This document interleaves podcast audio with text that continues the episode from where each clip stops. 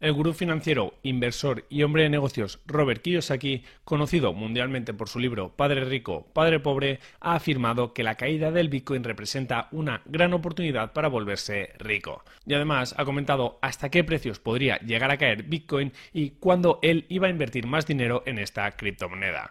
En el vídeo de hoy vamos a ver la opinión que tiene Robert Kiyosaki sobre Bitcoin, a qué niveles considera que comprar Bitcoin te puede hacer rico y también revisaremos algunos indicadores para saber si actualmente invertir en Bitcoin puede ser una buena oportunidad o no. Pero eso no es todo, sino que al final del vídeo también os compartiré cuál es mi opinión personal y qué estoy haciendo yo particularmente con mi inversión en Bitcoin.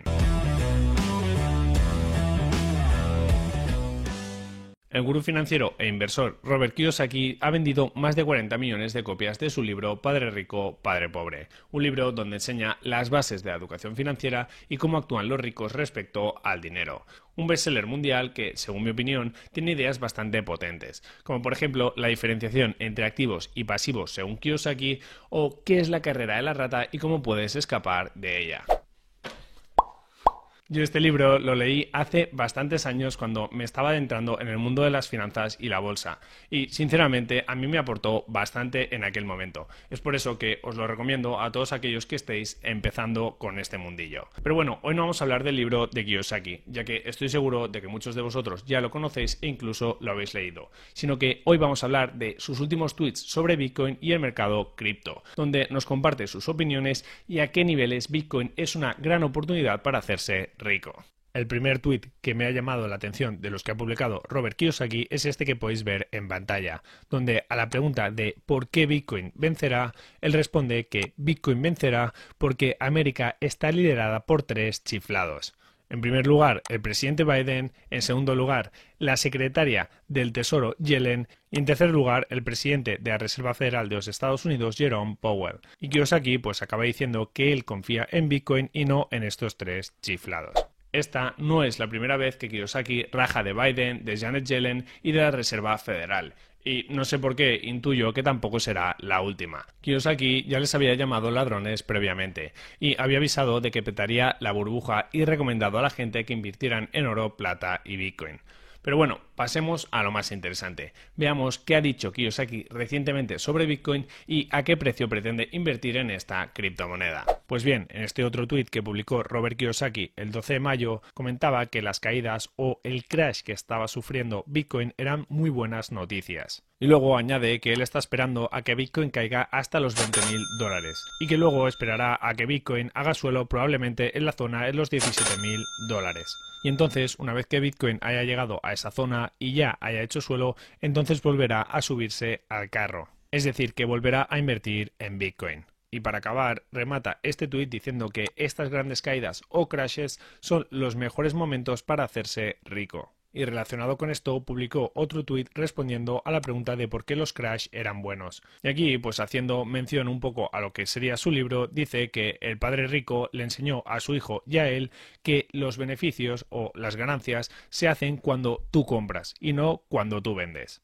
Y luego dice que Bitcoin es el dinero del futuro y que es por ese motivo que él volverá a invertir una vez esté hecho el suelo, que puede ser quizás en 17 mil dólares o en 11 mil dólares, y que el momento de hacerse rico está llegando.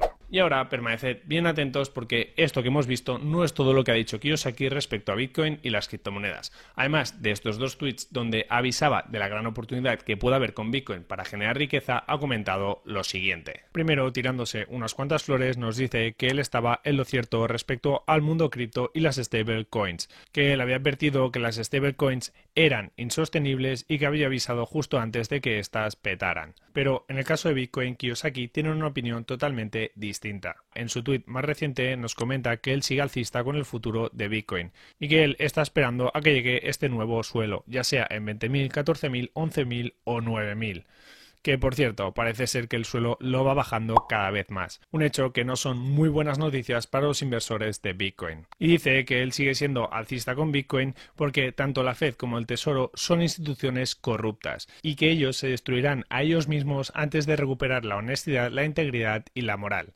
Como veis, Robert Kiyosaki no se corta un pelo y ataca con todo. Ok, ya sabemos lo que opina Kiyosaki respecto a Bitcoin, a qué niveles dice que es una gran oportunidad comprar, etc. Pero no te vayas todavía porque ahora vamos a ver algunos de los indicadores más conocidos de Bitcoin para saber si coinciden con Robert Kiyosaki y si dan señal de compra o no.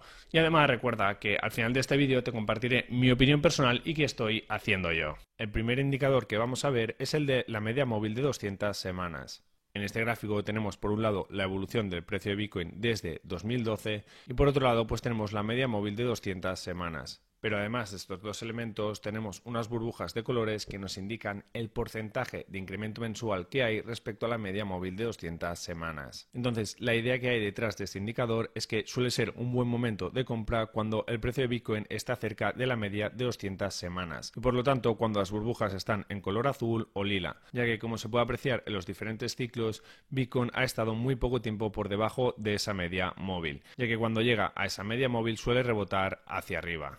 Así que ya veremos lo que sucede en las siguientes semanas y si Bitcoin acaba cayendo sobre los 21.000 dólares. Pero según este indicador, como ya estamos cerca de la media de 200 semanas, esto sería zona de compra siempre y cuando invirtamos a largo plazo. Por otro lado, aquí tendríamos el indicador conocido como The Pool Multiple, que es un indicador que tiene en cuenta la emisión de nuevas monedas a la red. Como veis, para hacer el cálculo lo que hace es dividir el valor de las monedas emitidas a la red, es decir, el valor de mercado que tienen los bitcoins minados por los mineros durante un día y luego pues ese valor se divide entre lo que sería la media móvil de 365 días de esta misma métrica, es decir, del valor de mercado de los bitcoins minados. De esta forma, lo que nos muestra este múltiplo es si los mineros están ganando mucho dinero o poco al minar los bitcoins en comparación con su media histórica. Así pues, cuando los mineros pueden ganar mucho dinero por minar sus bitcoins porque el mercado valora alto la moneda, estos tienen un gran incentivo de venta y por lo tanto serán más propensos a vender. Y estas zonas de venta pues se situarían en esta franja roja. Mientras que, por otro lado, cuando los mineros ganan menos dinero por minar sus bitcoins en comparación con la media histórica,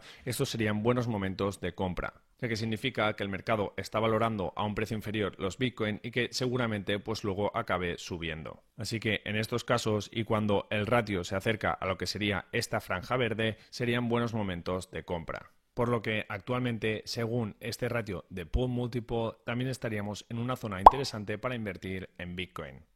A estas alturas ya conocemos la opinión de Kiyosaki y el estado de Bitcoin actualmente en el mercado.